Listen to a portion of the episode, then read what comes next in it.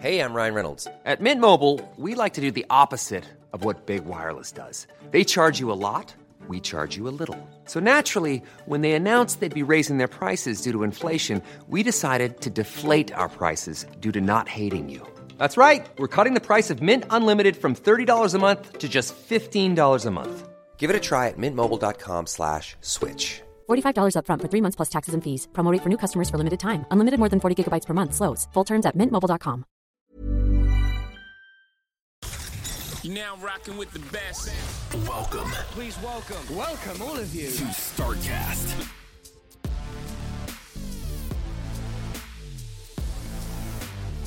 Ähm, Das heißt, wir haben gesagt, okay, äh, wir starten erstmal regional, ähm, um halt auch wirklich regional ähm, Offline-Marketing betreiben zu können. Das heißt, wir sind dann auch in unserem Heimat, in unserer Heimatregion Köln, Bonn, Düsseldorf und so gestartet im Handel, ähm, haben da recht schnell, auch waren wir in über 100 Läden so in der Region verfügbar und haben dann, äh, ich glaube, so ganz lustige Aktionen, wenn man jetzt rückblickend drauf schaut. Äh, wir sind dann auch teilweise als, als Nuss verkleidet durch Köln gerannt. Ähm, hat echt, glaube ich, ganz gut funktioniert. Äh, ich glaube, am Anfang dreht man ja irgendwie jeden Penny um als Startup. Äh, klar, die großen Player, die buchen sich halt irgendwie ein paar Plakatwände, machen Fernsehwerbung und äh, das kann man als kleines Startup halt nicht.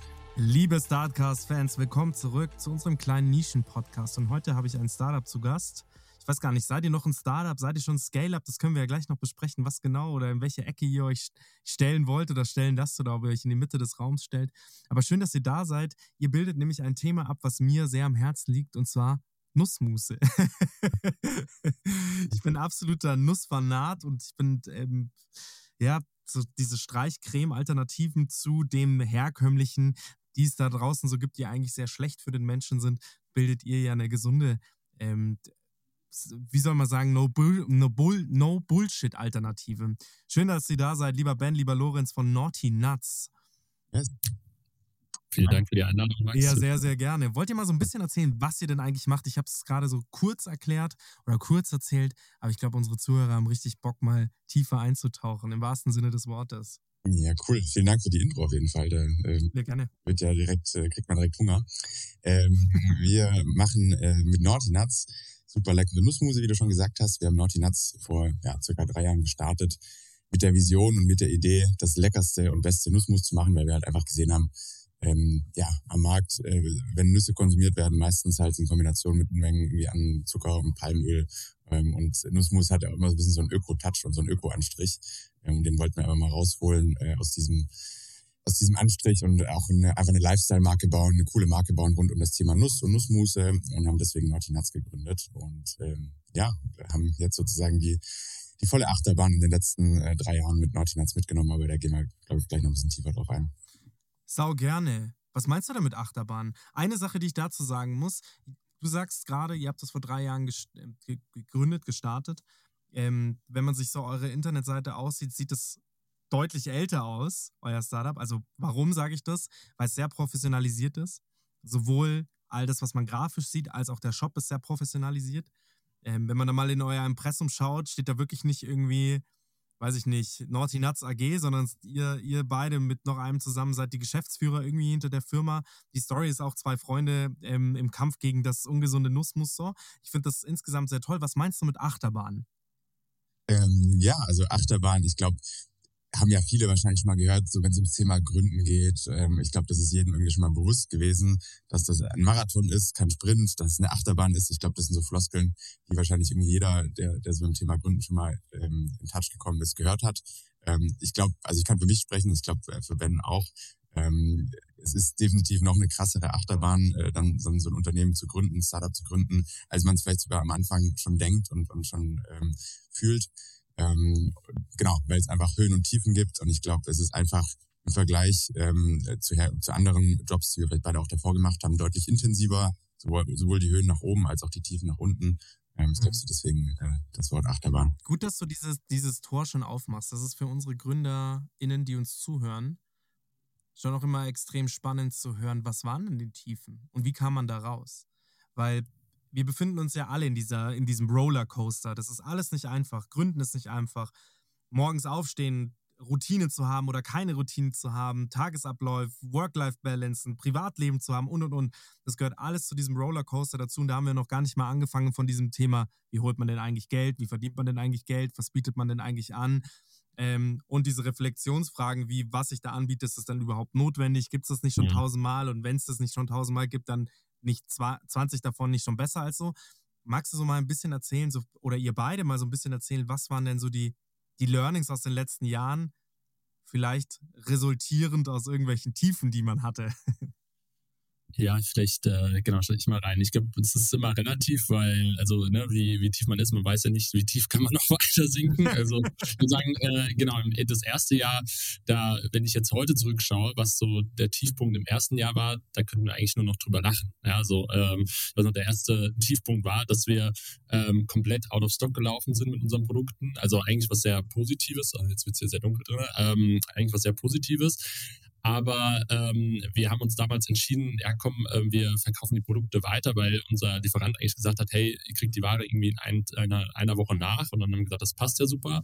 Und dann äh, lief daraus, äh, oder ist es leider etwas schiefgegangen in der Produktion, äh, sodass wir erst irgendwie eineinhalb Monate später die Ware bekommen haben, mussten allen Kunden wieder stornieren. Ähm, Ach, das war äh, super nervig und belastend und äh, das dann auch natürlich seinen Investoren dann zu berichten und zu erzählen. Und da ja, einfach so viele Kunden zu verlieren. Ähm, aber ich meine, das ist was, wo wir jetzt aus heutiger Sicht äh, nach noch weiteren Höhen und Tiefen da ich ein bisschen drüber schmunzeln können, weil das, glaube ich, einfach eine Erfahrung ist, die dazugehört. Ähm, ich meine, das war unser erstes Jahr, da wussten wir noch nichts von Bestandsplanung und Co. Ähm, ich würde sagen, danach geht es halt weiter Richtung immer das, äh, ich würde sagen, wir haben uns früh dafür entschieden oder eigentlich von Anfang an, dass wir Fremdkapital ähm, finanziert das Ganze aufbauen wollen, äh, eine Marke aufbauen wollen, sehr schnell ähm, skalieren wollen, immer äh, verdoppeln, verdreifachen äh, den Umsatz. Ähm, so ein bisschen, ja, würde sagen, so wie man das halt so vor vier, fünf Jahren gemacht hat. Mhm. Ähm, heute sieht man die Dinge ja nochmal ein bisschen differenzierter und anders. Ähm, wir haben uns damals für den Weg entschieden, haben sehr früh auch Business Angels an Bord geholt, ähm, auch die Gründer von Just Spices. Und deswegen ist vielleicht nochmal da kurzer Einschub, weil du meinst, so professionell, weil das also professionell aussieht und das, glaube ich, viel auch die, die ganzen Erfahrungen, die von unseren Business Angels eingeflossen sind. Ähm, ne? Da konnten wir wirklich sehr schnell auf den Punkt kommen, wo vielleicht andere zwei, drei Jahre für brauchen, andere Startups, die, die das aus eigener Regie her machen. Ähm, wir haben es aus eigener Regie gemacht, aber halt, wie gesagt, ganz viel Erfahrung von, von extern äh, drin gehabt. Da sind wir auch sehr dankbar für. Mhm. Ähm, ich würde sagen, genau dieser Punkt Fremdkapital finanziert ist so mit der, das, ja, eine Entscheidung, die wir damals getroffen haben, die auch, ähm, ja, die am schwerwiegendsten, glaube ich, da äh, die, die letzten dann drei Jahre mit äh, entschieden hat, ja, weil man sich in eine Spirale reingibt, aus der man dann nicht schnell wieder rauskommt, äh, man bestimmte Versprechen abgibt, ähm, Leistungsversprechen, Umsatzversprechen und ähm, ich für mich habe da gemerkt, dass wir da, dass da eins mit dem anderen kam. Man gibt bestimmte Versprechen ab, ähm, heiert dementsprechend Personal, obwohl das noch gar nicht gerechtfertigt ist, vielleicht vom Umsatz, weil man denkt, okay, man braucht ja dieses Personal, um diesen Umsatz zu erreichen und somit haben wir sehr schnell äh, auch eine, eine Payroll gehabt, die äh, dreistellig war und äh, Personal von, ich glaube, im Höhenpunkt mit Werkis, Praktikanten waren wir bei über 20 äh, Mitarbeitern ähm, für und genau, und dann ist es, kommt man an den Punkt, dass man irgendwann sieht, okay, die Runway ähm,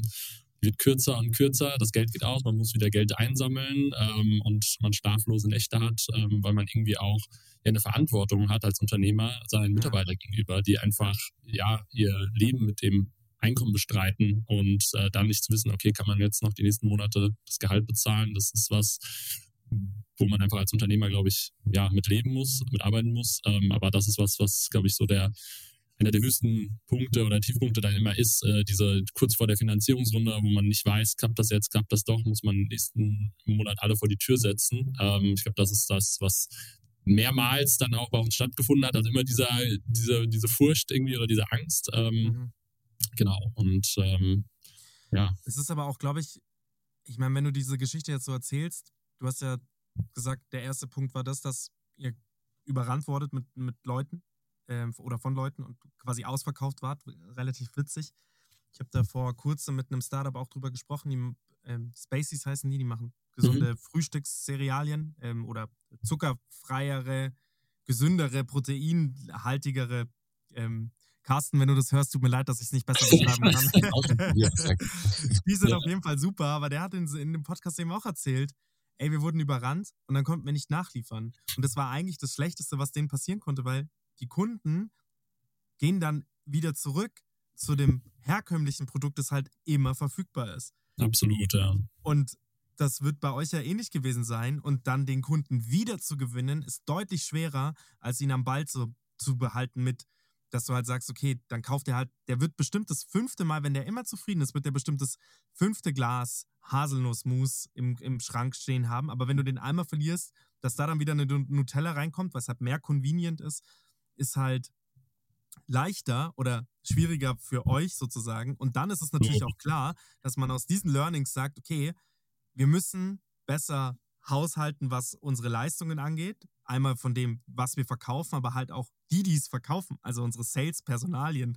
Deswegen stafft man halt dann auch höher, weil man eben sagt, okay, für den Fall das möchte ich vorbereitet sein. Das war ganz schön, dass du das so beschrieben hast, weil man kann da so den einen oder anderen Baustein, wie halt was zu was kam, auch ganz rational erklären. Und das ist schön, dass du es sagst. Und die schlaflosen Nächte, die kennen die ganzen GründerInnen, die uns zuhören, sehr gut. Mit Sicherheit, ja. Kriegen wir auch oft, ganz oft Mhm. E-Mails, dass das halt wirklich der Pain in the Ass ist, wenn du am Mitte des Monats merkst, das Geld geht aus und kommt jetzt noch Geld oder kommt jetzt kein Geld rein oder ähm, musst du quasi den, musst du quasi schon äh, anmelden, okay, ich ähm, werde jetzt wahrscheinlich keinen einen Monat nicht oder im nächsten Monat nicht mehr schaffen. Und das ist, da geht es den einen oder anderen wirklich schlecht und deswegen ist es gut, dass ihr das eben auch so erzählt, Mhm. Menschen, die es ja vermeintlich geschafft haben, dass man immer mal wieder an so einen Punkt kommt. Und diese menschliche Komponente und diese ehrliche Komponente erzählen die meisten Leute halt einfach nicht. Deswegen ähm, Props an euch.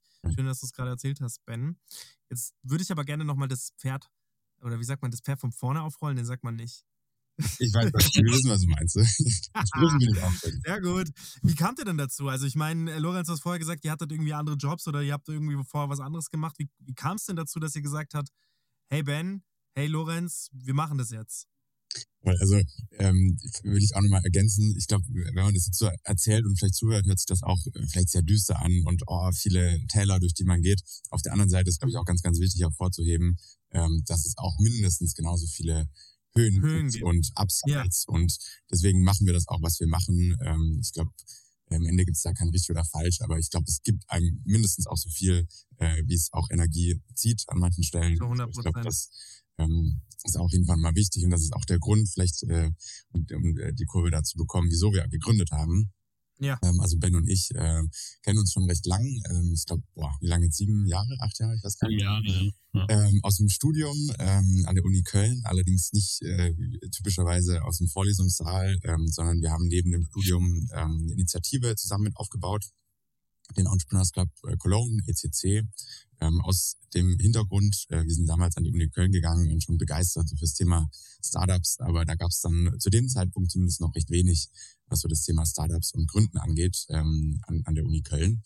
Und es gab so eine Handvoll Kommilitonen, die haben das selbst in die Hand genommen und äh, waren gerade sozusagen fertig mit ihrem Studium und haben das dann so äh, im Gehen an, an Ben und mich übergeben und wir sind da so reingestolpert ähm, und sind so, ja, ich sag mal so ein bisschen in die, in die Startup-Szene in Köln auch reingestolpert, Wir waren dann aber direkt Mhm. Feuer und Flamme, haben uns da ähm, kennengelernt und haben dann den ECC eben zusammen mit aufgebaut, haben da Events äh, zusammen organisiert, ähm, haben gemerkt, dass wir einfach auch super ähm, zusammenarbeiten können, aber darüber hinaus auch eine, eine super Freundschaft entwickelt. Und ähm, ja, so hat sich das ergeben, dass wir beide uns kennengelernt haben. Und ähm, dann sind wir so ein bisschen verschiedene Wege gegangen. Ähm, ben ist in die Strategieberatung Beratung gegangen zu BCG. Ähm, ich äh, bin sozusagen auch weiter in die, in die Startup-Welt eingetaucht.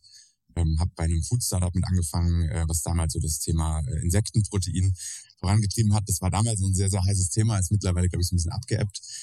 Und das war so das erste Unternehmen, was äh, Proteinriegel aus Insekten gemacht hat. Und äh, da ging es dann, oder das war dann auch sozusagen der Funke für die Idee von Naughty Nuts, äh, kam im Endeffekt da, als ich recht viel in Kontakt war mit äh, Supermarktleitern, also so den klassischen Rewe, Edeka-Kaufleuten, ähm, die mir dann halt irgendwann mal gespiegelt haben, hey Lorenz, wir brauchen jetzt kein, keine Insektenriegel, ähm, wir brauchen gerade Erdnussbutter. Ähm, was sich zurückblickend sehr, sehr komisch anhört, aber es war wirklich zu einer, zum Zeitpunkt, das war so Mitte 2019, Mhm. Äh, als halt wirklich die Regale leer waren mit äh, Erdnussbutter. Also ähm, ich habe auch erstmal geschmunzelt und gedacht, okay, hä? Ähm, aber äh, lag rückblickend, jetzt weiß man wohl daran, äh, dass die Strafzölle ähm, aus den, den Zeiten von Trump halt wirklich einen hohen Impact hatten. Und deswegen, ähm, also diese klassischen Peanut Butters, die halt aus Amerika importiert werden, nicht mehr in den Regalen waren. Ähm, und das war so ein bisschen der Funke für die Idee, der dann so zum Nachdenken angeregt hat. Wieso gibt es eigentlich keine deutsche Brand dafür? Die Supermärkte wollen halt eigentlich auch eine deutsche Brand, irgendwie eine, eine deutsche Person äh, vor Ort, die da auch die, die Märkte betreuen kann. Ähm, Ja. Und dann habe ich mich mit Ben zusammengesetzt. Wir haben uns das Ganze tiefer angeschaut und haben gesehen, dass da mega Potenzial ist. Ähm, äh, einfach, ich glaube, sehr viel Marktwachstum auch, ähm, wenn man sich so äh, gerade so vor drei Jahren auch so das Thema Nussmus anschaut. Äh, viele Influencer, die in dem eigentlich super gern die täglich Nussmus konsumieren, aber irgendwie keine Brand haben. Ähm, Pamela Rife zum Beispiel. Genau, ich, ja, voll größter Nussmus-Fan. Ähm, und äh, ja, trotzdem hat der Nussmus halt noch so diesen absoluten, ja, ich nenne es jetzt mal ein bisschen langweiligen, grauen äh, Anstrich. Und wir wollten da halt Ich habe letztens die, die, also um kurz bei der Geschichte mal einzuhaken, von Pamela Rife, habe ich letztens, äh, ähm, also liebe Zuhörer, ich weiß, dass die Pamela Rife heißt. Äh, nur, nur, nur für den Fall, Das ist ja dass ich, hier, das ist okay. ja, ähm, ich habe letztens die, die Firma kennengelernt, die quasi für Pamela Reif die erste Nussmaschine da hergestellt hat. Mhm. Ähm, sitzt hier in München, ist ein Nachbar von uns. Witzig. Ah, ja. Wie heißen die Supernatural denn? heißt die. Supernatural, ja, die kennen wir auch ganz gut. Ja. ja. Auch- Ja, auch echt ein, äh, haben auch ein cooles Produkt. Die haben ein cooles Fall. Produkt, ja. Die machen ja as a spannend, ja. Service. Ähm, aber erzählt mal weiter. Voll, also es ist, glaube ich, auch äh, ganz, ganz gute, ganz gutes Stichwort, weil ich glaube, zu dem Zeitpunkt, in, in der Zwischenzeit sind auch super viele andere Marken dann, oder ist das Thema Nussmus immer präsenter geworden. Also ich glaube, wenn man Ja. vor drei, vier, fünf Jahren schaut, war das Thema noch nicht so präsent. Ähm, ich glaube, mittlerweile gibt es da deutlich mehr Brands. Und ähm, ja, Ben und ich hatten eben die Idee, ähm, dann auch wirklich so frischen Wind äh, in, in den Bereich zu bringen. Und haben halt von Anfang an gesagt, okay, wenn wir das machen, wollen wir nicht nur in Anführungszeichen langweiliges Erdnussmus, Mandelmus machen, ähm, sondern wir wollen da wirklich auch Innovation reinbringen ähm, in, in den Bereich und haben dementsprechend auch angefangen, direkt äh, so fancy Nussmuse zu machen. Also ich spule schon so ein bisschen vor. Äh, wir haben dann äh, Mitte 2020 uns mit der Idee auseinandergesetzt, haben im Herbst 2020 gegründet, im Oktober. Ähm, haben dann eben, wie Ben gerade auch schon gesagt hat, direkt drei Business Angels mit reingenommen. Ähm, damals noch über ein Wandeldarlehen, ähm, zwei der Gründer von Just Spices und Phil, Gründer von Hafervoll, die uns da halt super viel Speed geben konnten am Anfang, super viel Know-how. Mhm. Ähm, das heißt, Ja, eben, das Know-how ist da wahrscheinlich Ja. auch das Wichtigste, oder? Ja, absolut. Also, ja, wir hatten quasi Zugang auch zum, äh, eigentlich zu dem ganzen Personal von Just Spices, was halt super dankbar war, ne? Zu Influencer Marketing Manager, Performance Marketing Manager, die haben super viel auch mit unseren späteren Mitarbeitern dann auch zusammengearbeitet und das ein bisschen als Booster zu haben, ähm, das können wir auch jedem empfehlen. Also das äh, Thema war für uns, glaube ich, so ein richtig starker Enabler. Also wir sind auch erstmal reingegangen und haben gesagt, okay, wir suchen jetzt das schönste Glas, was uns am besten gefällt. Und äh, ja, dann haben die Jungs uns erstmal gesagt, hey, erstmal, äh, bevor ihr euch jetzt in das schönste Glas verliebt, sucht euch erstmal den passenden ähm, Lohnhersteller, den passenden Produzenten, weil sonst äh, passt das Glas nachher gar nicht in deren Maschinen rein. Und das sind halt so Kleinigkeiten, an die man irgendwie als, als First-Time-Founder nicht denkt, wo man sich so direkt direkt Mhm. ist in gewissen Themen und sich so vielleicht auch manchmal ein bisschen verrennt. Ähm, und ich glaube, das hat uns da sehr, sehr geholfen, äh, uns nicht zu verrennen, Speed aufzubauen. Ähm, natürlich haben wir uns auch, äh, wir haben uns hin und wieder auch mal verrannt. Ich glaube, das gehört auch dazu. Ähm, aber ich glaube, es hat trotzdem sehr, sehr geholfen. Und ich glaube auch diese Zeit von, von Gründung, das war dann im Oktober ähm, 2020, ähm, bis zum wirklichen Launch, also bis zum, zum Start dem, des Verkaufs der Produkte, ging es dann recht schnell. Also Im Januar haben wir gestartet schon zu verkaufen. Das heißt, von Gründung bis äh, erste Produktion, Kontaktaufnahme mit Produzenten und so weiter, Produktdesign, Produktentwicklung, ähm, ging dann alles recht zügig. Und äh, ja, dann ging es im Endeffekt im, im Januar los mit dem Verkauf. Spannend. Also wie gesagt, ja, wie die Wege dann manchmal so unergründlich sind, auch dieses, also kennt ihr das, wenn man einer sagt, manchmal ist man genau zur richtigen Zeit am richtigen Ort und mit diesen Dominosteinen, wie du es eben gesagt hast, hey, wir brauchen keine Insektenriegel, wir brauchen Nussmus oder wir brauchen eben diese, diese Muße und ich finde das schon sehr, sehr spannend, auch wenn man mal bei euch auf der Internetseite ist, wie viele Partner ihr natürlich auch habt. Es ist natürlich auch ein sehr, sehr, sehr dankbares Produkt. Äh, Habe ich auch gerade gesehen, dass hier zum Beispiel auch, das ja nicht nur Süßspeisen sind, die mit, wo man mit, wo man als allererstes dran denkt, dass man sagt, hey, man schmiert sich das irgendwie aufs Brot oder macht sich das in die Oats mit rein, sondern ich sehe zum Beispiel auch irgendwelche Nudeln, Nudelgerichte, die dann wahrscheinlich mit irgendeinem Cashew-Mousse oder so verbunden sind. Ähm, oder so ein Cashew-Mousse, Mousse, Curry, keine Ahnung. Aber das ist ganz, ähm, ganz fantastisch. Habt ihr euch rein auf den E-Commerce äh, versteift? Seid ihr nur im E-Commerce erhältlich oder sieht man euch in, auch in den Ladentheken? Weil du, Lorenz, hast ja gerade gesagt, du hattest schon so den Kontakt zu, zu den Ladentheken. Ähm, wie sieht's da aus? Ja, also genau, wir haben auf jeden Fall gestartet mit der Idee, ähm, den Fokus auf das Online-Geschäft zu setzen. Also dementsprechend sind wir auch wirklich erstmal nur mit dem eigenen Online-Shop gestartet. Wir haben nebenher auch noch ähm, ja, so Amazon am Anfang mit aufgezogen, so ein bisschen als Backup-Option, als Plan B, falls der eigene Online-Shop nicht so anläuft, äh, weil da hat man erstmal keine, keine Kunden. Ähm, haben dann aber recht schnell gemerkt, als auch wirklich super viele ähm, Kunden bei uns im Online-Shop waren, ähm, dass Amazon haben wir ein bisschen depriorisiert, ähm, haben vollen Fokus auf den eigenen Online-Shop gesetzt ähm, wir haben dann allerdings aber auch schon recht schnell gemerkt, also mit den ersten Kunden, den ersten Bestellungen, dass da viel Feedback kam, hey, äh, ich möchte ja. auch im Handel kaufen, wo kann ich euch denn äh, im Rewe um die Ecke kaufen? Und ja. hat dann natürlich sowieso gepasst. Also wir hatten ohnehin auch schon von Anfang an den Plan, früher oder später auch äh, in den Handel zu gehen, weil mein Background so ein bisschen daher kommt, ähm, natürlich mit den Jungs von Just Vices und Hafervoll, die ja da auch super viel Expertise haben, ähm, hat der Schritt natürlich früher oder später unglaublich viel Sinn gemacht wir haben dann recht früh, würde ich sagen, rückblickend den Schritt auch in den Handel gewagt. Also circa ja, ein halbes Jahr oder vier, fünf Monate nach ähm, Start ähm, vom Verkauf im Online-Shop, ähm, was wahrscheinlich schon recht früh ist, auch im Vergleich zu anderen Produkten, würde ich rückblickend vielleicht auch sagen, mal ein bisschen zu früh. Ich würde gar nicht sagen zu früh. Die meisten haben ja gar nicht die Chance. Ja, ähm, also kann man so und so sehen. Ich glaube, ähm, es ist unglaublich wichtig, in, wenn man in den Handel geht, dann auch die gewisse Strahlkraft zu haben. Das heißt, äh, wenn man einmal ja. drin ist, ähm, ich glaube, so dass das Reinkommen ist schon die erste Hürde, aber man sagt vor allem das Drinbleiben ist die viel, viel größere Hürde und das geht halt nur mhm. über Performance des Produkts. Also das Produkt muss sich dann auch wirklich im Handel verkaufen, muss über die ähm, Regale gehen. Und ähm, das geht halt nur mit einer starken Marke. Ähm, ich glaube, die haben wir schon recht schnell aufgebaut, aber ich glaube, wir hatten noch nicht so diese deutschlandweite Strahl Strahlkraft. Strahlkraft. Ähm, deswegen. Wo würdest du sagen, hat es eingeschlagen? Äh, Ob es eingeschlagen hat? Äh, oder? Nee, nee, wo? Wo es am Anfang eingeschlagen hat.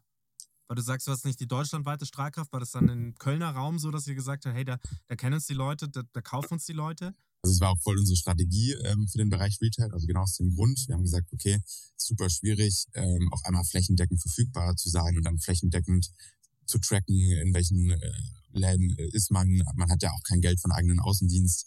Ähm, das heißt, wir haben gesagt, okay, äh, wir starten erstmal regional, ähm, um halt auch wirklich regional ähm, Offline-Marketing betreiben zu können. Weil das ist natürlich auch ein super wichtiger Hebel, ähm, um äh, im Handel zu funktionieren.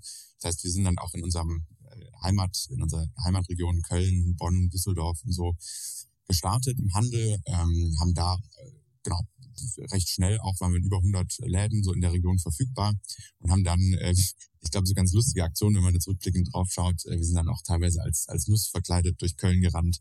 Ähm, das, ja, das hört sich irgendwie so lustig an, wenn man jetzt drüber nachdenkt, aber ähm, hat echt, glaube ich, ganz gut funktioniert, weil es wurde dann auch wieder geteilt von ähm, diversen Meme-Seiten, äh, die sozusagen super viele Follower in der Region haben.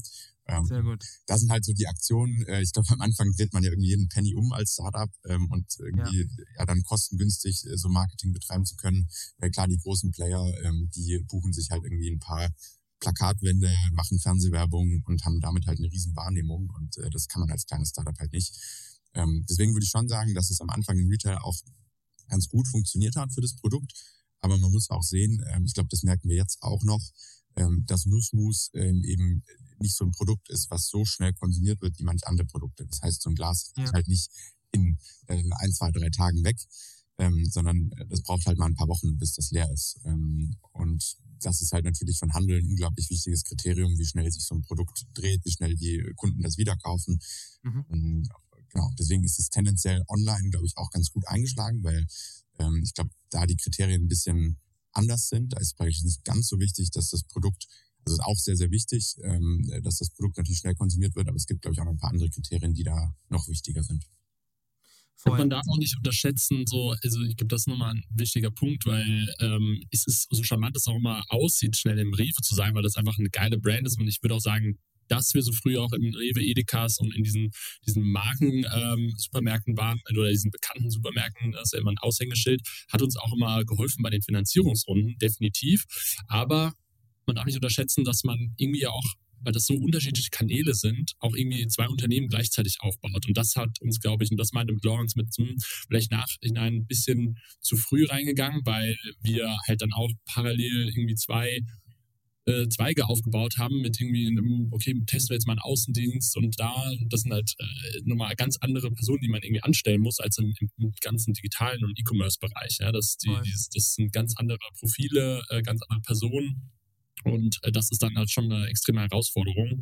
Ähm, genau, wie wir einfach ges gesagt haben, wir gehen zu früh an. Ähm, man, ja, weiß man im Endeffekt nicht. Das ist eine Glaskugel, ob das jetzt zu spät war oder zu früh oder. Ja. Genau. Können wir mal nochmal ganz kurz so das, die Geschichte nochmal ein bisschen ähm, nacherzählen? Also ihr habt 2019 habt ihr gegründet.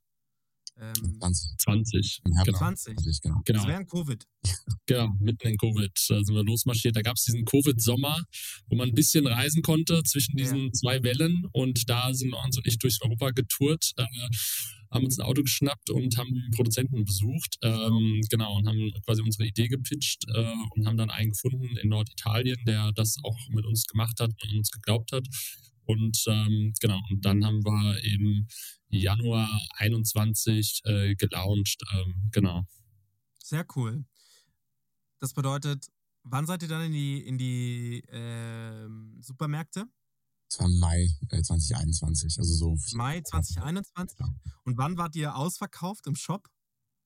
Das war im April, glaube ich, ne? April. Ja, ja, genau. März, April. Das war halt blöd, weil das hat ja auch wieder den, den, den, den Lounge betroffen teilweise, ja. weil Lawrence hat dann schon fleißig verkauft und dann, äh, okay, wir sind nicht mehr lieferbar, ich verkaufe hier und wir können gar nicht mehr liefern.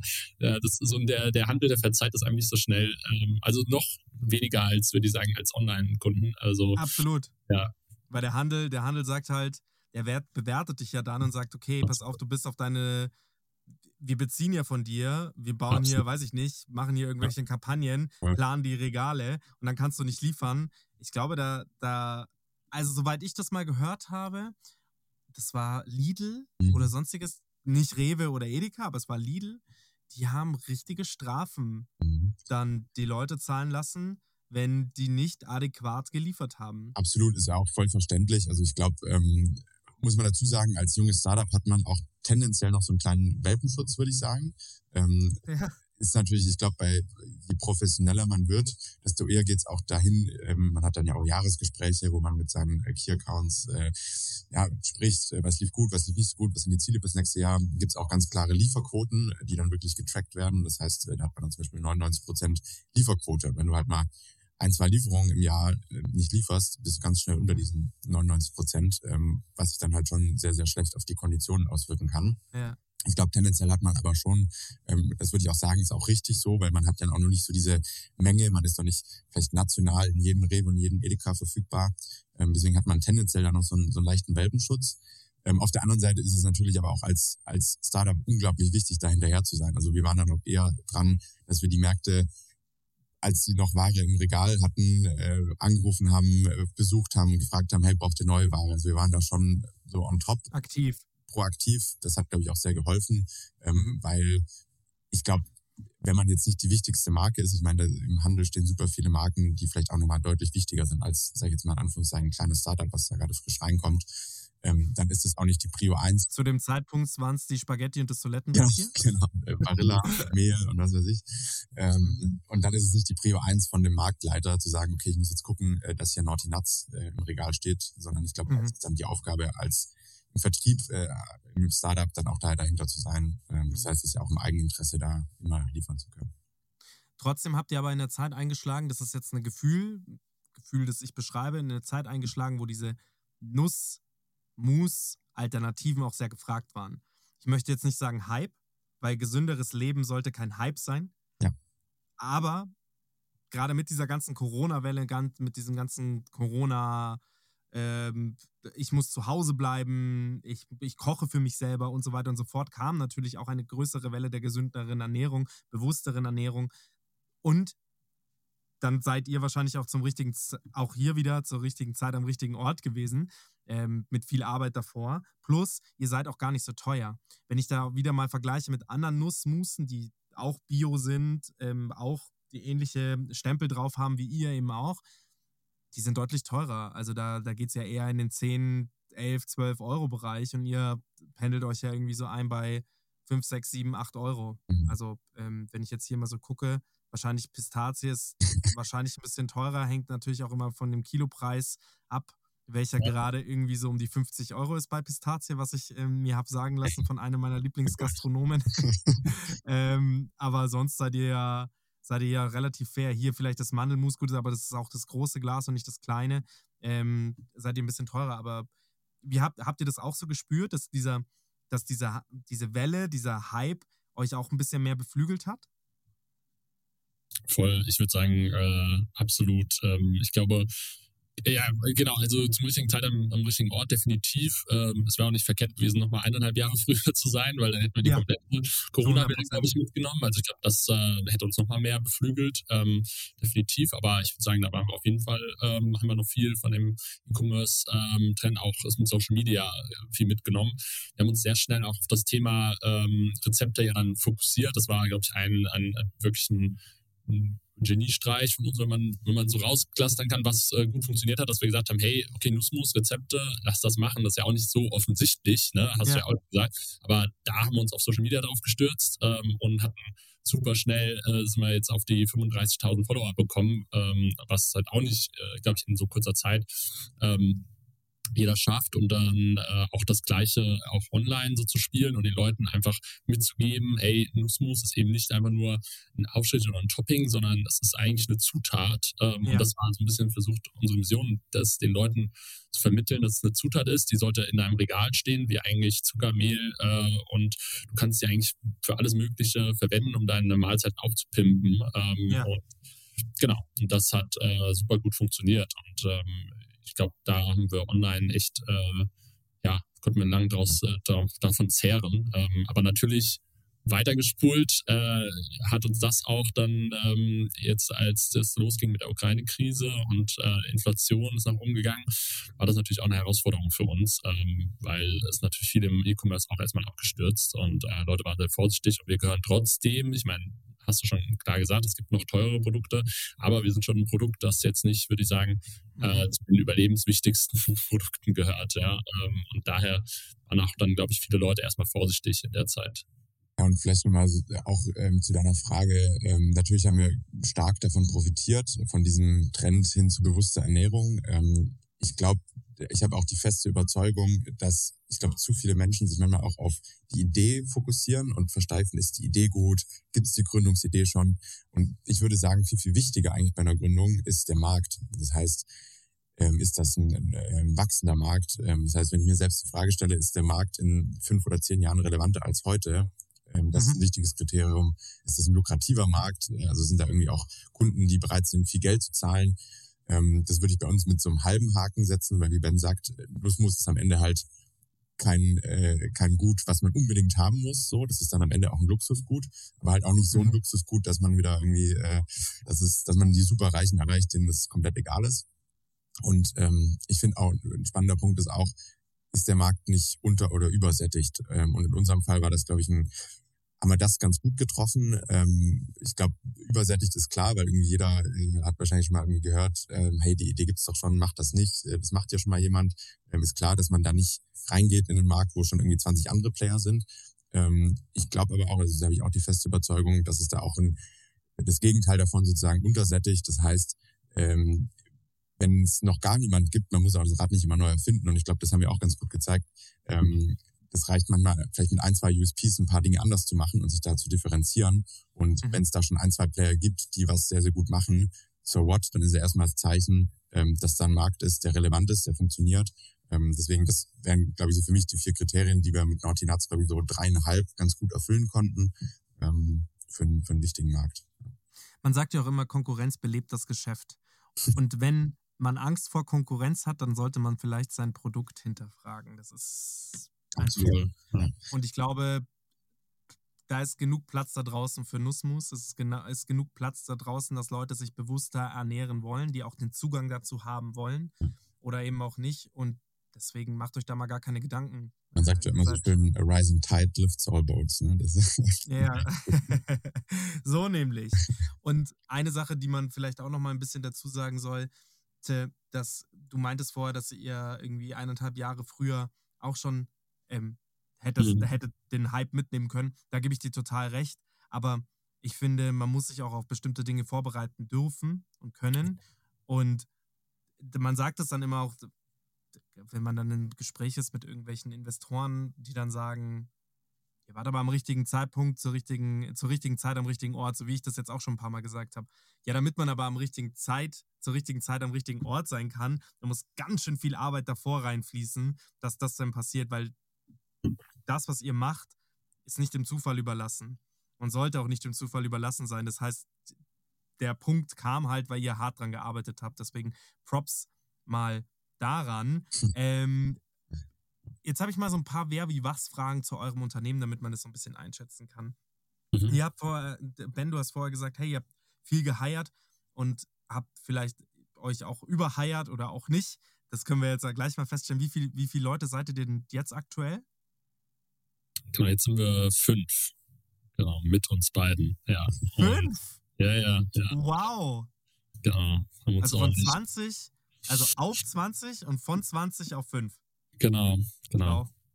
Man Das- sagt ja auch immer, ich glaube, die größte, die, die, das habe ich mit äh, den ein oder anderen Gründern schon er, eruiert und auch ähm, erarbeitet, haben sie selber dann gesagt, so die perfekte Teamgröße bewegt sich irgendwas so zwischen 8 und 12. So.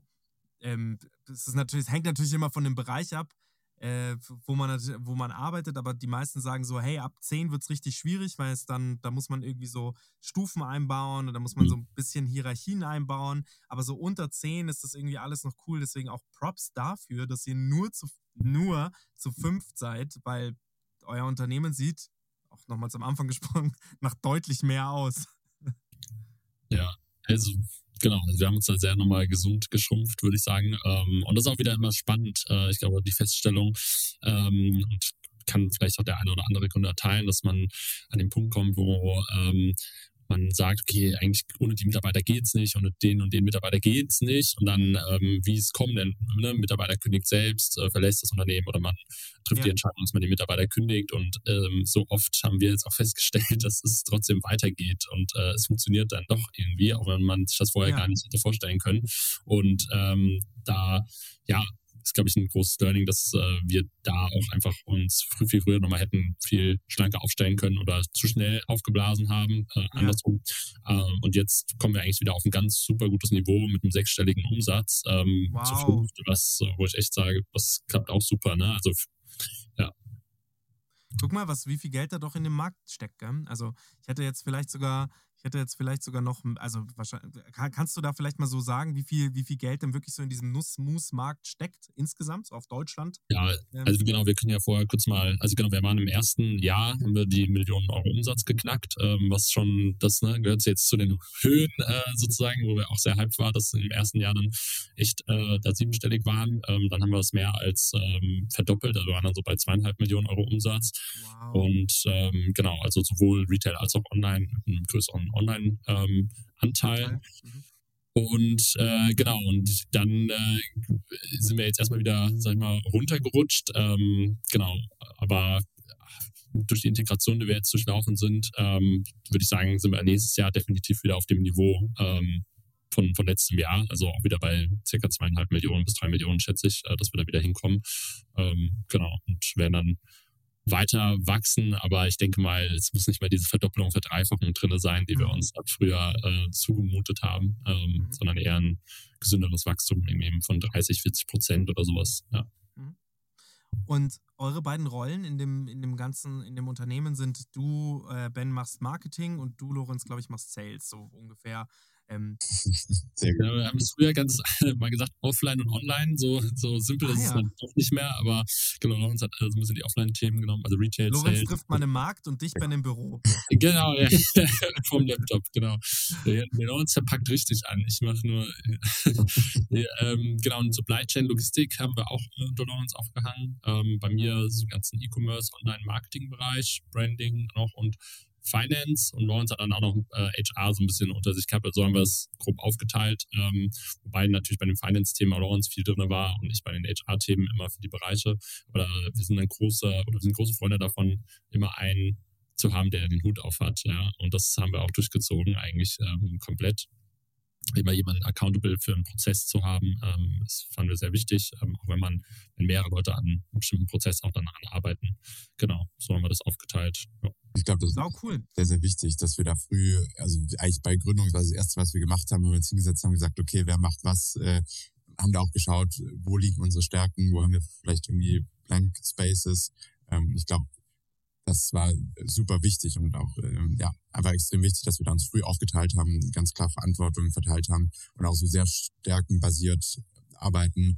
Ähm, ich glaube, das ist auch was sehr Essentielles, äh, dass man nicht eher auf die Stärken fokussiert und nicht äh, versucht, irgendwie bei jedem noch die Schwäche mitzunehmen. Ähm, ja, glaube ich auch sehr, sehr wichtig. Ja, das, das sagt man doch auch. Man muss nicht, also man muss gemeinsam wachsen. Das finde ich ist auch immer so eins. Wenn wir, wenn wir uns begegnen, müssen wir gemeinsam oder ich muss, müsste, wenn wir jetzt ein Team wären, muss, muss ich, müsste ich an euch wachsen dürfen. Aber ich sollte nach meinen Stärken aufgestellt sein im Team und nicht nach meinen Defiziten. Das Absolut. bedeutet, das haben wir auch ganz oft schon mit irgendwelchen GründerInnen besprochen, die halt dann dastehen und sagen, hey, wir ähm, ähm, haben äh, ja das ein oder andere Thema und da haben wir mal versucht, so das letzte bisschen aus dieser Person rauszukitzeln, wo ich mir dann immer denke, ja, aber das ist doch gar nicht Sinn der Sache, das ist doch auch ein bisschen Zeitverschwendung. So, Ja, und jeder hat ja irgendwie Tätigkeiten, äh, wo man drin aufgeht und wo man weniger drin aufgeht, wo man einfach keinen Spaß dran Ja. hat. Und ich glaube, es macht ja keinen, keinen Sinn, einen da reinzuzwängen in Tätigkeiten, wo man nicht drin aufgeht. Wir haben auch mal ähm, 100%. im Team sozusagen, ich glaube letztes Jahr war das, äh, Mitte letzten Jahres, auch so eine Analyse gemacht, wer wo in welchen Tätigkeiten drin aufgeht, in welchen Tätigkeiten tendenziell ein bisschen weniger. Und ich glaube, dass das ein riesiger Hebel ist, ähm, der auch in vielen Unternehmen, glaube ich, noch total äh, unterschätzt wird, ähm, dass Menschen und Personen wirklich in ihren Stärken, in ihren Tätigkeiten, wo sie sich, wo sie voll drin aufgehen, ähm, maximal viel Zeit verbringen. Ähm, Ja. Sehr unterschätzt, glaube ich. Wie ist es bei euch beiden? Was sind eure Stärken, glaubt ihr? Also ich weiß von mir, dass ich äh, nicht gut daran bin, ähm, Dinge ins feinste Detail ähm, durchzugehen. Ähm, das heißt, ich, ich glaube, ich bin recht schnell so auf so eine 80%-Version, ähm, komme ich mal recht schnell so loslegen, aber dann auf die 100%-Version zu kommen, das ist definitiv nicht meine Stärke, macht mir aber keinen Spaß. Also so eher so das Loslegen und, und Anpacken und äh, vielleicht auch mal neue Leute irgendwie äh, begeistern, ranholen, ähm, aber jetzt nicht irgendwie die Dinge ins kleinste Detail durchzuplanen und zu organisieren und Research zu betreiben. So, das sind nicht meine, meine Steckenpferde. Ah ja. Und bei dir? Äh, ich glaube, genau, da ergänzen wir uns auch super, weil ich bin schon jemand, und das kommt, glaube ich, bei Beraterhintergrund, ich möchte die Dinge schon sehr genau verstehen. Also bin immer so dreimal nachhaken und versuchen, ähm, sozusagen, okay, ähm, was kann ich jetzt schon verhindern, ähm, damit X, Y, Z nicht schief geht. Ähm, Ja. Ich glaube, wir deswegen funktionieren oder haben da auch bis in der Vergangenheit sehr gut funktioniert bei uns nicht, weil ähm, ich bin, glaube ich, so ein ich, würd, ich bin jetzt nicht pessimistisch, um Gottes Willen. Ich würde sagen, ich sag mal als optimistischer Realist. Aber ich glaube, Lawrence ist noch deutlich optimistischer als ich. Und ähm, da treffen wir uns häufig in der Mitte, was das immer sehr dankbar ist, weil wir uns ein bisschen hin und her ziehen und ich sage, hm, ah, wollen wir uns das? Und ja, doch, wir machen das jetzt und so, komm, wir trauen uns und dann treffen wir uns irgendwie so in der Mitte, ähm, was immer sehr, sehr cool ist und was sehr gut funktioniert und äh, genau, nicht zu übermütig dann sind, ähm, weil ich glaube, ich dann jemand bin, der dann Lawrence mal wieder runterzieht und Lawrence zieht mich dann äh, so nach, nach vorne. Ähm, Finde ich sehr gut. Ja. Stark. Ja, also, so wie das auch klingt, so wie ihr auch das Ganze erzählt, ich finde das einfach ultra spannend. Ja, so ein, würde mich auch mal interessieren, wie es so ist, so ein Food-Startup einfach hochzuziehen. Ich würde euch jetzt einfach mal in die Food-Ecke stecken. Zum Thema Hochziehen, und das würde mich auch brennend interessieren, wo bezieht ihr denn eure Nüsse her? Wo kommt das Ganze, wo kommt denn eigentlich der Rohstoff her, Mhm. ähm, mit dem ihr euer Nussmus macht? Mhm. Ist auch ein super ähm, spannender und wichtiger Punkt, weil wir eigentlich von Anfang an gesagt haben, okay, also wir haben auch, glaube ich, schon häufiger die Frage gestellt bekommen, hä, wie könnt ihr denn ein Food-Startup gründen, ohne dass ihr einen Lebensmittel-Background habt und beide keine Lebensmitteltechniker seid? Ich glaube, das ist so eine Frage, die wir schon, schon recht häufig gestellt bekommen haben. Ähm, und ich würde definitiv dazu sagen, wir haben uns eben auf unsere Stärken fokussiert und das ist nicht, ähm, wir sind jetzt, wie gesagt, keine Lebensmitteltechniker. Ich glaube, wir können so das Thema Marketing, Vertrieb, Markenaufbau ähm, ganz gut und haben uns eben darauf fokussiert. Und die Themen, die wir nicht so stark können, haben wir so früh wie es geht outgesourced und abgegeben. Das bedeutet eben auch ähm, die Produktion. Das heißt, wir haben auch keine eigene Produktion, keine eigene Logistik, Lager, haben die ganzen Themen abgegeben an Experten. Und äh, das bedeutet eben auch, dass ähm, unser Lohnhersteller ähm, selbst die Nüsse bezieht. Ähm, das hat sich jetzt mittlerweile in dem Jahr so ein bisschen geändert. Also wie Ben schon angesprochen hat, äh, wir sind jetzt seit Juni äh, integriert, ähm, sind jetzt sozusagen eine gemeinsame Firma mit Smart Organic. Ähm, und äh, da, die haben unglaublich viel Power und Know-how ähm, im, im Herstellen, in der Pro Produktion, aber auch im Einkauf. Ähm, haben ein riesen Einkaufsteam. Das heißt, das ist auch, glaube ich, wieder so ein bisschen der Punkt. Wir fokussieren uns auf unsere Stärken und äh, fokussieren uns eben nicht auf das ganze Thema Qualitätsmanagement, Einkauf von Nüssen. Ähm, wir haben uns, ich glaube, letztes Jahr schon auch ein bisschen tiefer damit beschäftigt, ähm, weil dann auch so die Idee im Raum war und ich glaube, das war auch ein sehr, sehr wichtiger Hebel, den wir hätten gehen können, ähm, die Produktion komplett selbst in die Hand zu nehmen. Das heißt, Nüsse selbst einzukaufen, ähm, um da einfach auch nochmal Kostenvorteile zu bekommen, ähm, also einfach so diesen Kostenhebel ziehen zu können. Mhm. Und da haben wir dann schon auch gemerkt, okay, es gibt für jedes Land äh, typische Exportländer für Nüsse. Das heißt äh, zum Beispiel für Erdnüsse sind halt China, USA die größten, aber dann auch noch weitere Exporteure wie irgendwie Ägypten, Nicaragua, ähm, Chile und so weiter. Ähm, und genauso auch für Mandeln gibt's halt klassisch Spanien, Italien, für Cashews Vietnam. Ähm, und so gibt's für jede Nuss irgendwie so typische Exportländer. Ähm, mhm. Und wir haben dann schon auch, glaube ich, klare Ziele gehabt, welche Länder wir für welche Nuss haben wollen. Mittlerweile sind wir da, würde ich sagen, auch ein bisschen offener und, und opportunistischer und überlassen sozusagen dieses Thema auch eher Experten jetzt, äh, weil das eben auch in-house bei uns abgebildet wird über Smart Organic. Ähm, da ist ein, ist ein Einkaufsteam, die da wirklich Experten drin sind, die die besten Nusspreise verhandeln und sich dann sozusagen selbst um das Beziehen der Nüsse kümmern und wir können uns voll auf Marketing, Vertrieb, Brandbuilding kümmern. So, cool. Kann ich da eine Frage stellen, die mich auch da interessiert? Gibt es da irgendwie so eine Nuss, die über die letzten Jahre deutlich teurer geworden ist? So wie eine Macadamia oder eine Pistazie? Und seid ihr dann deswegen auch im Preis gestiegen oder sagt ihr, boah, das haben wir schon irgendwie so eine, eine Nussinflation haben wir schon irgendwie mit einkalkuliert? Wir werden jetzt deswegen nicht unbedingt teurer oder wir können es eben durch andere Nüsse ausgleichen. Warum ich das frage, ist, das ist natürlich auch, wenn man sich mit, mit so Supernatural unterhält, die ja quasi genau das macht, also quasi den Rohstoff liefern, die sagt halt, boah, wir versuchen da immer eine gesunde Menge zu finden und halt immer den besten Preis für unseren Kunden rauszusuchen. Deswegen sind wir da halt auch so flexibel, was die Herkunftsländer angeht, aber der Preis ist halt deutlich gestiegen in den letzten Jahren. Absolut. Also ich glaube, das kann man noch so kurz äh, zusammenfassen. Am Ende ist er für alle Nüsse und ich glaube für fast alle Rohstoffe äh, extrem gestiegen. Man muss ja. dazu sagen, dass der Nussmarkt auch schon sehr volatil ist, weil ähm, also insbesondere für unsere Produkte, wir haben ja dann Produkte, wo einfach 100% ein Rohstoff drin ist. Das heißt, das Produkt ist natürlich am Ende sehr abhängig von den jeweiligen Preisschwankungen des Rohstoffs. Das heißt, wenn die Erdnüsse um 10% steigen, merkt man das natürlich krass im, im gesamten finalen Produkt am Ende. Ähm, grundsätzlich gab es schon immer Produkte, die mal mehr, die mal weniger teurer geworden sind. Ich glaube, so der mhm. Trend ist definitiv ähm, dass, dass, dass die Rohstoffe in den letzten zwei, drei Jahren teurer geworden sind. Ich glaube, die Hintergründe sind, sind allen klar. Ähm, und das ist, glaube ich, auch so ein bisschen, wenn man auf, auf äh, das zu sprechen kommt, was uns vielleicht am Ende auch ein das Knick äh, gebrochen hat oder was so uns, uns ins Straucheln gebracht hat, dass wir mit der Annahme rangegangen sind, so zwei BBLer, ähm, haben gedacht, okay, Skaleneffekte, äh, die Produkte, äh, Produktion wird günstiger, je mehr Mengen äh, wir bestellen, haben dann schön irgendwie Excel äh, schön hochgezogen, die mal 0,9 gerechneten Preis. Ähm, und am Ende war die Realität dann doch eine andere. Ähm, einmal deswegen, weil wir schon am Anfang auch recht große Mengen bezogen haben. Also wir haben schon gestartet mit so 5, 6, 7, 8.000 ähm, Einheiten je Produktion und haben dann ähm, sozusagen überschätzt, wie viel günstiger das wird, äh, je mehr Menge wir einkaufen. Das heißt, wir haben dann gedacht, okay, wenn wir mal 20, 30, 40.000 Stück einkaufen, die Produktion wird deutlich günstiger. Aber ja.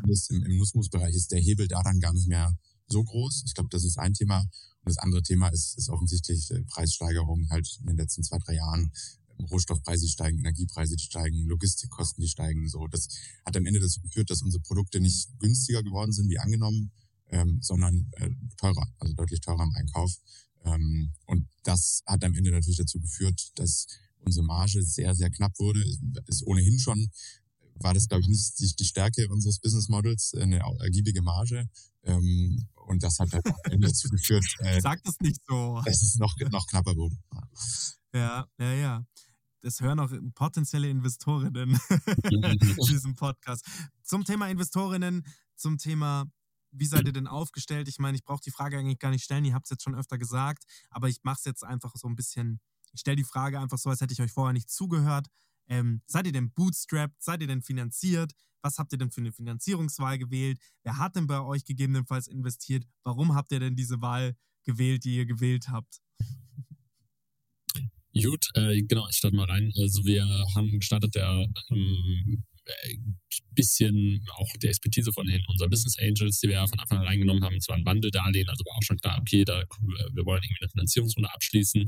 Durch die Business Angels kamen wir so ein bisschen, das hat sich dann immer stufenweise erhöht, haben wir die ersten Kontakte zu so Family Office bekommen, äh, zu höheren, ich meine mal so Net Worth Individuals, äh, würde ich mal sagen, und ähm, haben dann unsere erste Pre-Seed-Runde abgeschlossen und dann waren wir drin. Da haben wir uns so ein bisschen, ich glaube, das war nach dieser Pre-Seed-Runde, haben Lawrence und ich auch gesprochen. Ähm, weil es dann so ein bisschen so ein Scheideweg war, okay, wohin wollen wir gehen, wo wir eigentlich dieses, okay, wir machen so ein bisschen, auch wenn wir jetzt schon externe äh, Investoren drin haben, es waren noch, sage ich mal, jetzt nicht die, die VCs, die jetzt da extrem den Druck, sondern eher so Family Offices, die auch, ähm, sag ich mal, das Geld langfristiger anlegen. Da waren wir so ein bisschen Entscheidpunkt, okay, wo wollen wir jetzt hin? Wollen wir wirklich das Thema zu einem, weiß ich nicht, 40, 50 Millionen Business aufbauen? Ist das so mhm. sozusagen die Vision? Ähm, oder wollen wir hier ein, ein echt nachhaltiges ähm, Geschäftsmodell aufbauen, schnell auf Profitabilität gehen und dann wird das vielleicht 5, 6, 7 Millionen? Ähm, von der Umsatzgröße so her groß. Und ähm, genau, wir waren da noch sehr geflügelt, auch von der ersten Finanzierungsrunde, dass wir uns äh, für, diesen, für die Vision des, äh, des 40, 50 Millionen Business Cases entschieden haben. Ähm, ja. Und haben so dann auch die Company aufgestellt und so auch geheiert und dann auch die nächste Finanzierungsrunde, unsere Seed-Finanzierungsrunde aufgesetzt. Ähm, das waren dann auch schon VCs, also da war ähm, Bitburger, äh, jetzt, ähm, die heißen jetzt anders, Simon Capital, ähm, genau, da war auch ähm, Atlantic, äh, Food Labs mit dabei, also würde ich sagen, im Food-Bereich.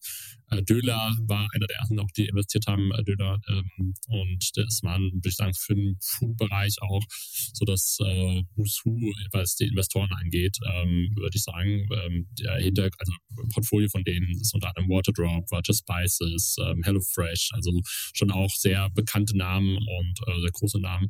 Genau. Und ähm, das waren so, würde ich sagen, drei Runden, die wir gemacht haben, äh, drei Finanzierungsrunden und ähm, haben da mehrere Millionen eingesammelt. Ja. Das heißt, du darfst nicht genau sagen, wie viel ihr eingesammelt habt. Nee, genau. Wir haben uns da auch immer für entschieden, ähm, gemeinsam mit den Investoren da äh, Stillschweigen zu bewahren äh, über die genaue Höhe. Genau, aber ähm, Punkt. Braucht man nicht mehr mehr drüber sagen. Ja. Okay, cool, stark. Ähm, geil aufgestelltes Unternehmen, macht super Spaß, euch zuzuschauen.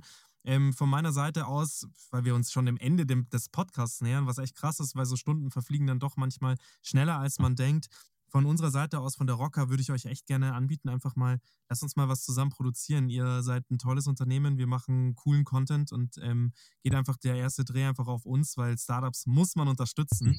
Auf der anderen Seite, und da sind wir auch wieder beim richtigen Punkt, geil, dass ich diese Brücke jetzt so gebaut habe zum Thema Marketing.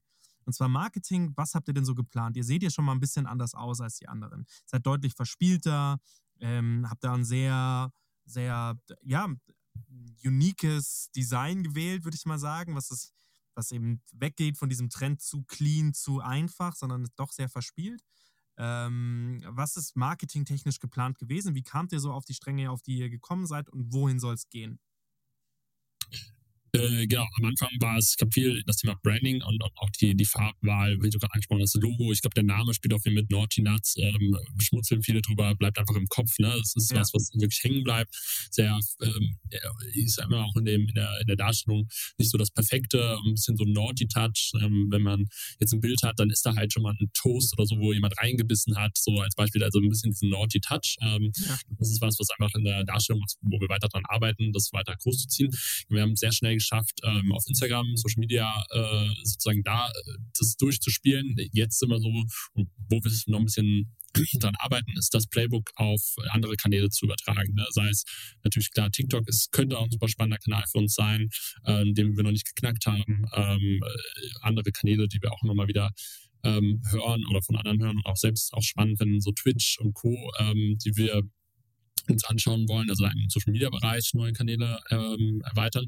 Aber wo wir ganz klar den Fokus jetzt so ein bisschen, also jetzt auch drauf setzen, ist auch ähm, im, im Bereich Retail da stärker zu fassen. Das heißt, wir bauen jetzt mhm. gerade noch, ähm, sind an der Produktentwicklung dran, wirklich ein nochmal näher an einer, einer Nutella-Alternative, sag ich mal so, zu sein und wirklich da komplett abzuräumen und aufzuräumen. Ja, weil Nussmus ist schon nochmal was anderes ähm, und wir wollen da wirklich ein, ein, Produkt bauen oder das bauen wir gerade, was wirklich eine super gute Alternative zu, zu, dem, zu dem Player Number One ist und ähm, das dann auszurollen, gegebenenfalls auch mit einem bekannten ja, Markenbotschafter oder Co-Creator oder wie man das auch mal benennt, ähm, hat ja auch zum Beispiel ähm, Spaceys hat ja auch gerade einen ganz guten Fang gemacht mit jemandem und das ausgerollt. Ich glaube, Crow, ähm, so dass sowas hilft dann immer schon, dann auch in die Märkte reinzukommen ähm, und da eine Bekanntheit auch zu generieren. Und das ist was, glaube ich, wo wir brauchen da irgendein Gesicht. Äh, da sind wir auch gerade auf der Suche. Ähm, ein Gesicht, Habt der also noch nicht? Massen anspricht. Nee, nee, das Gesicht haben wir noch nicht. Ähm, wir sind gerade mitten auf der Suche, genau, nach was. Also, wenn ihr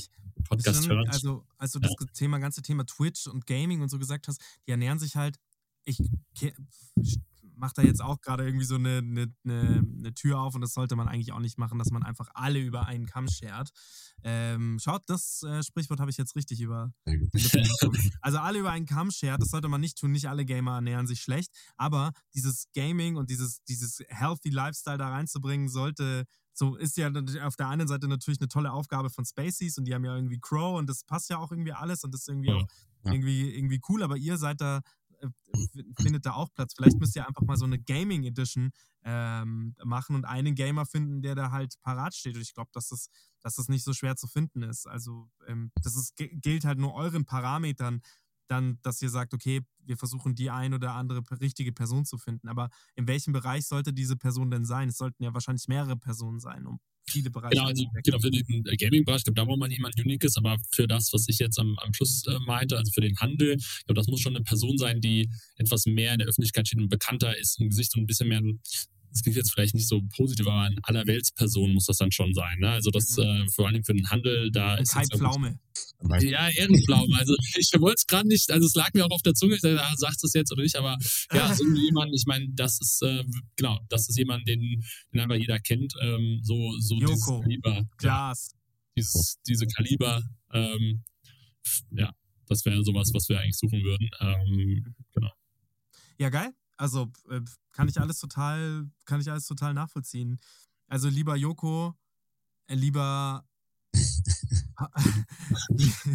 lieber Kai, wenn ihr unseren Podcast hört, von Kai weiß ich es tatsächlich, dass er den ab und zu mal hört. Ähm, äh, wer auch, äh, welchen Kontakt ich super gut herstellen kann, ist Paul Ripke.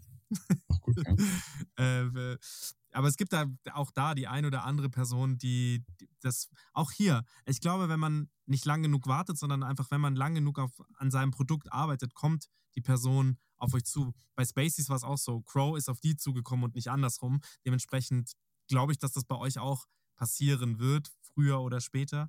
Ich ähm, freue mich auf jeden Fall immer wieder von euch zu sehen. Ganz toll. Meine Frau richtet auch, also Hannah, ähm, richtet auch ganz liebe Grüße aus, weil die ist halt ein Riesenfan von euch. Also die, als sie damals zu mir gezogen ist oder wir zusammengezogen sind, ähm, hatte sie auch von euren Nussmusen einige dabei. Ähm, das geht jetzt so weit, dass wir dieses Mehrweg Pfandsystem so zelebrieren, dass zum Beispiel der, dass wir immer mal wieder Muße da auch wieder neu drin abfüllen oder irgendwelche Soßen und so weiter. Das heißt, ihr bleibt bestehen. Ihr seid ein Bestandsprodukt aufgrund dessen, ähm, bis hin zu, dass mein Sohn da Stifte reinpackt in eure, in, in eure Gläser. Also zum Thema, hey, wir mussten da ein besonderes Glas auswählen, ist eigentlich gar nicht so wichtig, da ein besonderes Glas auszuwählen. Ich glaube, es ist viel wichtiger, dass das Packaging bleibt. Und es ist echt geil, weil das, ich greife da jeden Tag hin, auch wenn wir es nicht bei uns, immer bei uns im, im Kühlschrank oder in, im, im Vorratsschrank haben. Da vielleicht noch eine letzte Frage. Wie, wie hält sich Nussmus? Wie lange ist es haltbar? Kann man da mal noch drüber sprechen? Also Haltbarkeit ist ja auch so, so ein Thema. Ich glaube, da kann man riesen Fass aufmachen. Ich glaube, tendenziell die meisten ja. Produkte haben deutlich mehr Haltbarkeit als, als angegeben. Ähm, ja. Wir haben jetzt aktuell, ähm, je nach Sorte, zwischen anderthalb und zwei Jahren Haltbarkeit der Produktion, also zwischen 18 und 24 Monaten. Ähm, wie gesagt, Haltbarkeit tendenziell viel, viel länger. Ich glaube, gerade bei Nussmus mit, äh, da ist ja auch super viel äh, nusseigenes Öl mit drin und so, das hält sich ewig. Ähm, ist halt nur die Frage, wie geil ist es von der Konsistenz äh, nach zwei, drei Jahren. Das heißt, tendenziell je frischer, desto besser ist auch die Konsistenz des Produkts. Ich glaube, so kann man es ganz gut zusammenfassen. Schön, dass ihr da wart. Schön, dass ihr euch die Zeit genommen habt, Ja. euch meinen Fragen zu stellen. Ich freue mich schon sehr. Bringt ihr eine Weihnachtsedition raus? Also neben dem Adventskalender, der ausverkauft ist, den ich jetzt nicht promoten möchte, weil er ist ausverkauft, nee, er ist ausverkauft, man kann sich auf die Warteliste schreiben lassen. Bringt ihr irgendein Spekulatius-Mousse oder irgendwie in die Richtung raus, wo sich die Leute jetzt auf Weihnachten freuen können? Wir können anteasern, dass bald in wenigen Wochen äh, was äh, Neues, Cooles, mitunter auch Weihnachtliches kommt. Ich glaube, äh, nicht mehr lang. Drei Wochen? Wochen? Genau, drei Wochen. Ähm, Ihr könnt es sagen, ich glaube, drei Wochen braucht es mindestens, bis der Podcast fertig ist. Ihr könnt es live teasern quasi. Let's go. Dann. Ja, äh, Healthy Reese's kommen rein. Ähm, also echt fancy Sonnen, Salted Caramel Nut Butter Cups und ähm, Raspberry, äh, Cashew Raspberry Nut Butter Cups ähm, zum, zum. Gucken. Sowas Süßes auch. Äh, jetzt auch passend für die. Es ist kein Winter-Flavor, ähm, haben wir uns auch dagegen entschieden, weil wir gesagt haben, die sollen ja dann kommen und bleiben auch. Ja, ja, ja, ja. Und ähm, genau, aber das sind zwei echt neue, also komplett neue Kategorie für uns auch, freuen wir uns voll drauf und ähm, Ja. ich glaube, im Snacking-Bereich ist auch nochmal deutlich äh, nochmal Volumen drin, auch im Handel, wofür wir Absolut. sprechen uns einiges von, ja. Ja, cool. Wie gesagt, ihr seid ja auch in, den, in dem einen oder anderen Bereich, über den wir jetzt noch nicht gesprochen haben, ähm, arbeitet da mit, den, mit ähm, einigen Firmen auch zusammen, glaube ich. Also wenn man hier Ja. mal bei euch in den Shop sozusagen auch reinklickt, dann da gibt es ja quasi die, die Kategorie Naughty Friends. Aber da lasst uns bei dem nächsten Podcast drüber schre- sprechen. Ich lade euch gerne nochmal ein. Ich würde mich sehr freuen, wenn wir nochmal so einen Talk zusammen haben und auch wenn wir äh, weitersprechen über das ganze Thema Marketing und vielleicht mal ein Filmchen über und mit euch drehen. Würde mir sehr Spaß machen. Ich bin großer Fan von euch. Ich finde toll, was ihr macht. Ich finde toll, wie ihr euch darstellt. Und allen voran finde ich das Produkt einfach gut. Egal in welcher Verpackung es kommt, egal, wenn ihr euch jetzt dazu entscheidet, ihr macht jetzt Blank Space, ihr macht jetzt komplett gar nichts mehr, ihr stellt einfach nur noch diese die, ähm, die, das, das grüne Pistazienmus oder was auch immer in den Einzelhandel. Ich würde euch trotzdem kaufen. Finde euch ganz genial. Schön, dass es euch gibt. Schön, dass ihr da seid. Da sind wir wieder bei der, bei der Achterbahn. Das sind so, glaube ich, die Höhen, die man dann mitnimmt. Und äh, das, ich glaube, das erfüllt uns auch immer mega, wenn man dann wirklich äh, Menschen hat, die dann sagen, hey, mega cooles Produkt, mega coole Brand. Also vielen Dank dir. Ihr seid gekommen, um Ja. zu bleiben. Vielen Dank für eure Zeit. Bis dann. Ciao, ciao. Gerne. Ciao. Thanks for listening to this episode of StartCast.